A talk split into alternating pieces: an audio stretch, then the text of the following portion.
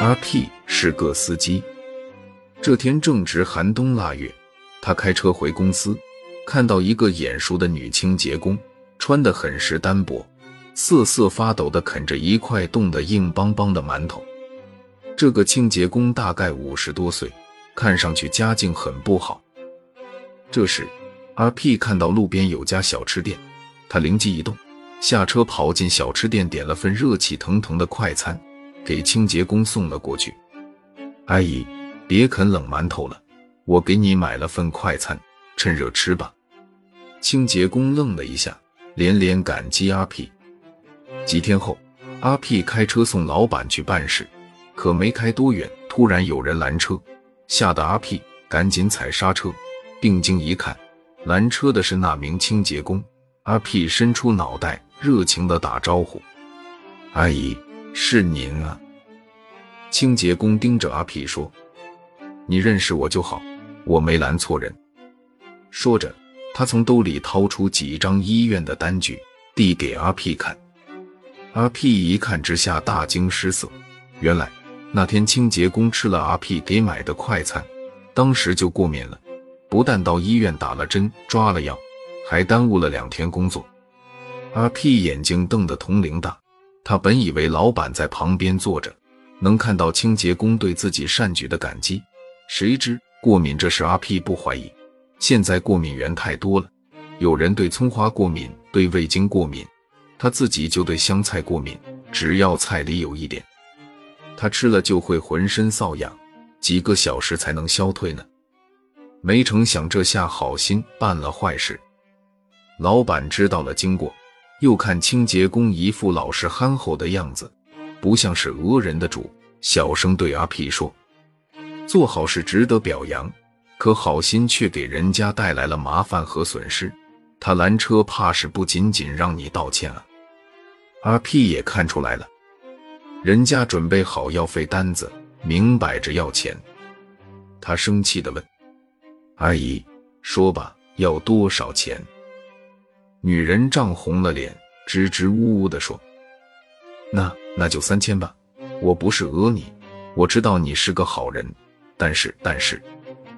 阿 P 一惊，三千，他冷汗直冒，商量招能不能少点。女人口中虽然还知物浊，但看架势是一分不能少了。阿 P 为难了，他身上没带那么多钱啊。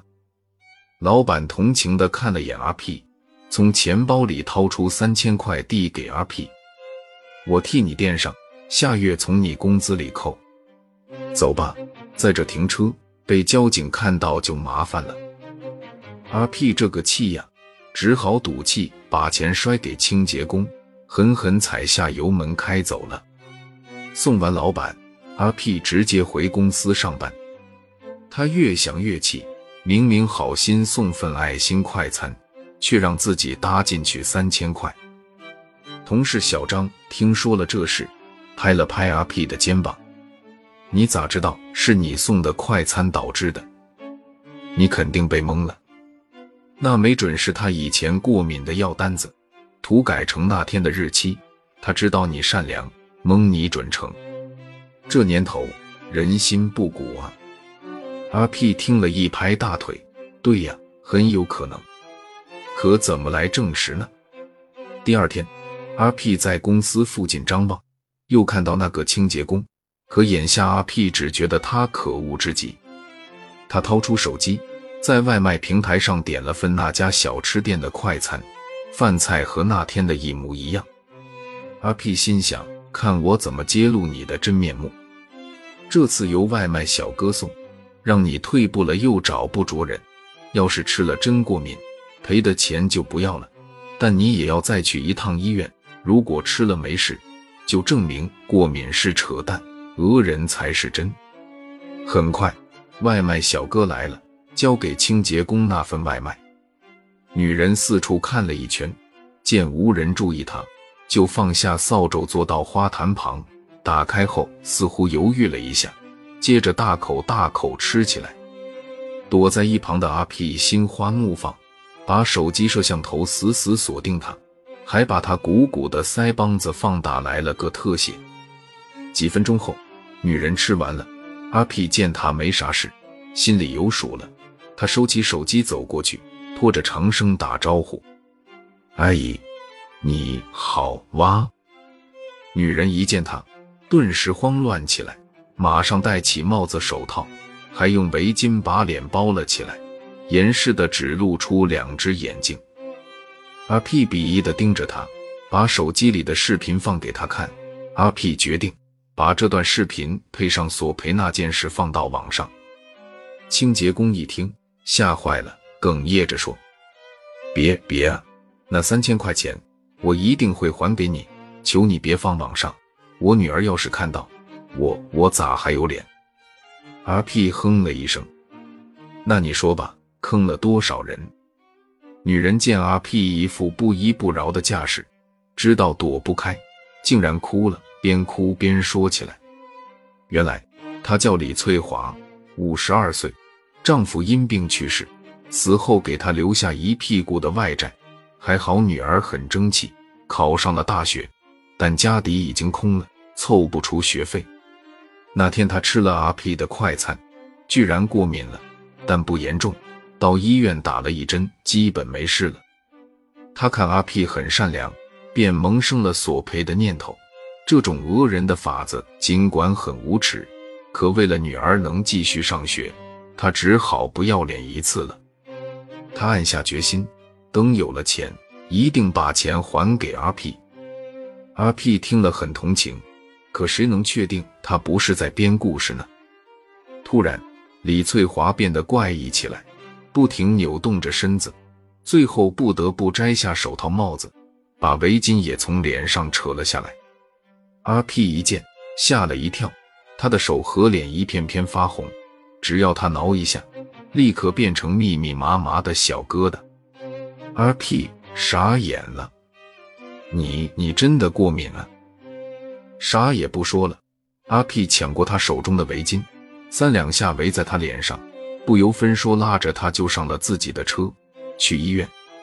不久后，李翠华的过敏症状消退了，阿 P 这才放下心，开车把他送回路边。其实我也过敏，不敢碰香菜。你吃啥过敏？李翠华告诉阿 P，他小时候有次拉肚子，拉得面黄肌瘦，姥姥讨来大烟壳，也就是罂粟壳，熬了水给他喝了。没想到药熬的浓了，李翠华差点死过去。从那开始，她只要吃一丁点有罂粟成分的东西，就会过敏。阿 P 浑身一震，罂粟，饭菜里居然有罂粟成分。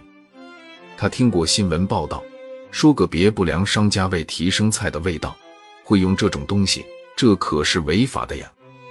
阿 P 想让李翠华去找商家算账。一想饭菜是自己买的，交涉也要由他出头才行，便当机立断去了那家小吃店，又打包了一份同样的饭菜，拿上李翠华的就诊单据，直奔工商局。半个月后，阿 P 路过那家小吃店，见已关门大吉，卷帘门上贴着整改通知。阿 P 乐了，从炒菜里化验出罂粟成分。有关部门还从小吃店的后厨查获一捆罂粟秸秆，不封你封谁？其实，最让阿 P 开心的是，工商局因他举报有功，会在这两天给他一笔奖金。李翠华也找到阿 P，他不知从哪借来了三千块钱，要还给阿 P。阿 P 本想接过来，可一想起他女儿上大学，用钱的地方多着呢。而且工商局那边奖金也快到位了，咋也会给个万二八千的吧？这三千不要了，一个要给，一个不要。两人推搡好一会儿，阿 P 拍着胸脯说：“李阿姨，我阿 P 每年做的好事不计其数，这钱啊，就算我资助大学生了。”李翠华只得收起钱，深深的给阿 P 鞠了一躬。隔了两天。阿 P 终于拿到了工商局的奖金，他赶紧打开信封一看，心顿时凉了一半，才一千五，其中五百还是商家赔偿给李翠华的。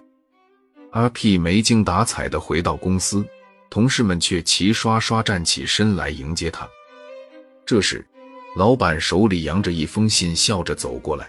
那是清洁女工李翠华写给公司的，她把事情一五一十写了个详细，把所有人都感动了。因此，老板要为 R.P 举行表扬会，并且那三千块钱由公司出了。R.P 脸上多云转晴，一拍胸脯说道：“嗨，惩恶扬善是我 R.P 的强项，真没啥。今晚请大家吃烧烤，我给安排上了。”